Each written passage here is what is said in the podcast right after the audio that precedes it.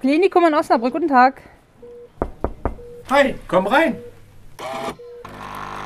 Auf einen Kaffee mit Professor Dr. Florian Stückbauer zu einem zweiten Treffen. Er ist Chefarzt für Neurologie im Klinikum in Osnabrück.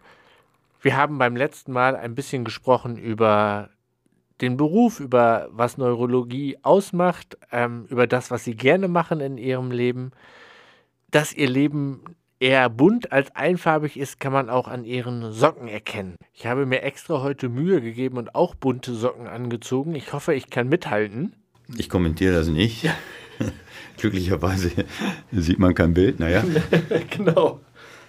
Naja, die Socken äh, sind ja das am meisten vernachlässigte Kleidungsstück. Übrigens nicht nur bei Männern. Ne, das muss man mal klar festhalten. Und äh, irgendwann habe ich angefangen, bunte Socken zu tragen. Genau, aber es, es, es fällt auf einfach. So. Ja, ich mag genau. das gern. Ja, super. Mhm. Schön. Golden Twenties, 80er Gründerjahre. Gibt so Zeitalter, sehr unterschiedliche Zeitalter einer Epoche. Gibt es eine Epoche, die Sie fasziniert? Darf auch ruhig weiter noch zurückgehen. Ja, ja, klar. Nämlich? Die Antike. Oh. Ja. Warum? Was fasziniert Sie daran? Ja, ich, äh, das liegt natürlich daran, dass ich äh, auf einem humanistischen Gymnasium erzogen wurde und nicht nur das große Latinum gemacht habe, sondern auch das Gräkum. Das heißt, ich habe äh, das, heißt, ich hab das einzigartige Privileg gehabt, äh, Sokrates und Platon im Originaltext zu lesen. Ähm, und äh, ich erinnere mich sehr gut, als wir das ist ja in den alten Sprachen so, dass man erstmal hat man diese Lehrbücher die ersten Jahre und irgendwann kommt der Latein- oder Griechischlehrer und sagt, Jungs, das war natürlich eine Jungschule. Natürlich. Klar, ja, ist klar.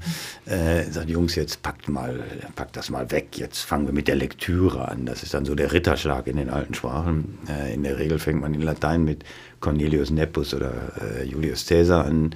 Im Griechischen ist es in der Tat die, die Ilias oder äh, die Odyssee.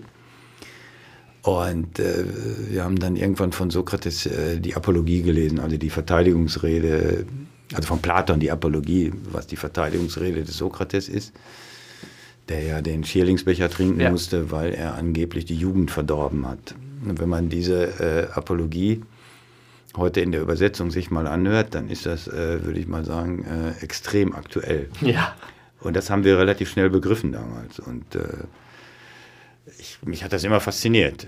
Ja, man, man, lernt denken, man wird sehr analytisch und man ähm, erfährt sehr viel über die Wurzeln der Gesellschaft, in der wir hier leben. Ich vermute, Sie haben die antiken Städte dann auch schon mal besucht. Ja, ich bin da schon hingefahren. Ja, ja. Also ich bin da schon hingefahren. Ist es beeindruckend? Also ist es etwas, wo man da steht und dann die Texte im Kopf hat und denkt, hier war das? Ja, so ein bisschen, aber so richtig tief nicht wenn ich ehrlich sein soll. Also ich, ich finde es schon äh, interessant. Ich habe mir das gerne angeguckt, aber äh, dass ich da äh, ein Awakening hatte oder irgendetwas, kann ich nicht sagen, weil es ist ja nun mal nicht so viel über. Nee, ist mehr Trümmer. Muss man schon ehrlich sein. Wenn man im Theater von Epidafros steht äh, und sich die Akustik anhört, das ist schon super. Ne, muss man sagen. Aber auch die Technik ist super, wenn man da mal in Xanten ist und sich das anguckt das ist schon toll, aber das ist kein Awakening. Also man, äh, es sind keine philosophischen Ergüsse, die mir dann ins äh, Gedächtnis kommen. Keine Tränen in den Augen. Nee, nee, nee, nee, nee. So, so schlimm ist er nicht. Was unterscheidet, ich springe noch mal ein bisschen zurück zum Thema Heimat und so, was unterscheidet den Westfalen vom Niederbayern? Und was aus, unterscheidet den, den Westfalen vom Ruhrgebietler? Weil ich weiß, Sie sind Dortmund-Fan. Mhm. Dortmund ist so eine Mischung aus Westfalen und Ruhrgebiet, oder? Ja, sagen wir so, äh, ist ja an der Grenze, ne? ist ja ein nördliches Ruhrgebiet und äh, reicht weit nach Westfalen rein und viele Dortmunder bezeichnen sich auch als Westfalen. Mhm. Und äh, da, wo ich aufgewachsen bin, das ist 20 Kilometer von, von da, sie werden an der Lippe, 20 Kilometer von Dortmund ja. entfernt. Und wir haben immer eine große Affinität ins Ruhrgebiet gehabt als Kinder. Und auch als Jugendliche und junge Erwachsene. Äh, was unterscheidet das? Die Sprache, hä? ganz wichtig. Sprache ist ja schon auch Ausdruck von Charakter. Ich liebe Ruhrgebietssprachen. Ich liebe es. Ich liebe es, wenn Frank Gosen seine Texte selber liest. Äh, ich bin gerne im Stadion. Ich äh, bin gerne in Dortmund. Ich mag die Menschen da. ist ein großer Melting Pot. Das ist in Westfalen völlig anders. Das ist alles ein bisschen klobiger, was ich nicht negativ meine, sondern einfach beschreibend. Der Niederbayer ist ganz anders, äh, zumindest aus der Ecke, aus der ich komme. Das ist äh, fast tiefster bayerischer Wald und die bezeichnen sich auch nicht als Bayern, sondern das sind, also der, der Niederbayern sagen Beutler, also Waldler. Waldler, ja. Ne? Und das ist, äh, die haben andere Werte, also völlig andere Wertevorstellung. Äh, man geht auch zur Arbeit, aber am Ende aller Tage nur, um sein Leben irgendwie zu finanzieren. Und leben tut man nach der Arbeit. Also das spielt da nicht so eine Rolle, ist auch sozial nicht ganz so wichtig. Dörfliche Gemeinschaften sind noch ziemlich intakt. Ja. Die Menschen sind unglaublich stolz, unglaublich stolz, was ich für einen super Wert halte, was auch allen Grund dazu haben. Wehren sich gegen alles, was ihnen nicht passt, sind auch wehrhaft, sind sehr wehrhaft. Und die Mogs heute. Die Mogs halt. Die Mogs. Ich empfinde das immer, also ich mache oft in Bayern Urlaub auch. Und ich habe im Studium einen Freund kennengelernt, der kommt aus Oberbayern. Das ist ja nochmal anders als Niederbayern. Oh ja, oh ja. Ganz anders. Aber ich fand immer spannend, mit welcher Selbstverständlichkeit der Begriff Heimat oder auch Geschichte da Mhm. noch hochgehalten wird. Etwas, was uns hier oben ja eher fremd ist. Osnabrück vielleicht noch 30-jährige, äh, Ende des 30-jährigen Kriegs, was sich der eine oder andere Osnabrücker daran erinnert. Aber sonst ist es hier ja weniger. Naja, das ist schon alles beliebiger hier. Ne? Und äh, das ist halt auch im Ruhrgebiet. Da gibt es ein bisschen anderen Zusammenhalt. Ne? Die Menschen da sind ja ziemlich zusammengeschweißt durch die Krisen, die sie durchlebt haben. Äh, da wird ja kaum noch drüber geredet, ja, über das, was man so euphemistisch als Strukturwandel bezeichnet. Was auch am Ende der Tage bedeutet hat, dass Hunderttausende ihren Job verloren haben. Ja. Das wird natürlich alles vergessen. Ja. Das hat die schon zusammengeschweißt, ja. Und da sieht man, das ist interessant, das sieht man im Fußball. Ja. Ne, weil das verkommt niemals und wird auch niemals verkommen zu diesem äh, gelackaffelten Bayern-München-Thema. Ne, die ja keine Fans haben, sondern nur Zuschauer. Richtig. Da sind wir uns einig. Die Tiroler. Ne? Genau. Das, äh, das ist ein ganz deutlicher Unterschied. Ja, empfinde ich auch. Also in, in Dortmund oder in Bochum im Stadion zu Auch stehen. Gelsenkirchen. Ne? Genau, du, du brauchst nicht mal Fan des Vereins Nein. zu sein, allein unter den Leuten zu stehen, ist schon ein Erlebnis für sich. Das würde ich so unterschreiben. Ja. ja, eindeutig. Einmal, das ist in Gelsenkirchen so, einmal irgendwie um halb zwei, samstags nachmittags, in Gelsenkirchen-Bur am Bahnhof zu stehen, auf die Straßenbahn zu warten. Das ist schon ein Erlebnis, ja. Das ist schon ein echtes Erlebnis. Ja. Ja, und äh, da geht man auch in keine Loge. Richtig. Nein, das ist verboten. Auf keinen Fall. Das ist verbotenes Land. Sie haben mir erzählt, das hat, hat mich sehr beeindruckt, Sie haben ernsthaft mal eine Dauerkarte in Dortmund auf der Süd gehabt. Jetzt kommen wir ein bisschen auf unser beides verbindendes Thema des Fußballs, also auf der Dortmund Süd gehabt. Wie oft haben Sie sich schon in den Hintern gebissen, dass Sie die nicht mehr haben? Nein, das ist ja immer, äh, Bewertung ist ja immer, äh, hat ja immer zwei Aspekte. Ne? Also der Lataner würde sagen, die Ex-Ante-Bewertung und die Ex-Post-Bewertung. Damals die Entscheidung war richtig, die abzugeben, weil ich sie nicht mehr benutzt habe, jedenfalls nicht mehr regelhaft benutzt habe. Ex-Post ist es natürlich so, man hätte sie gerne. So ist das. ja.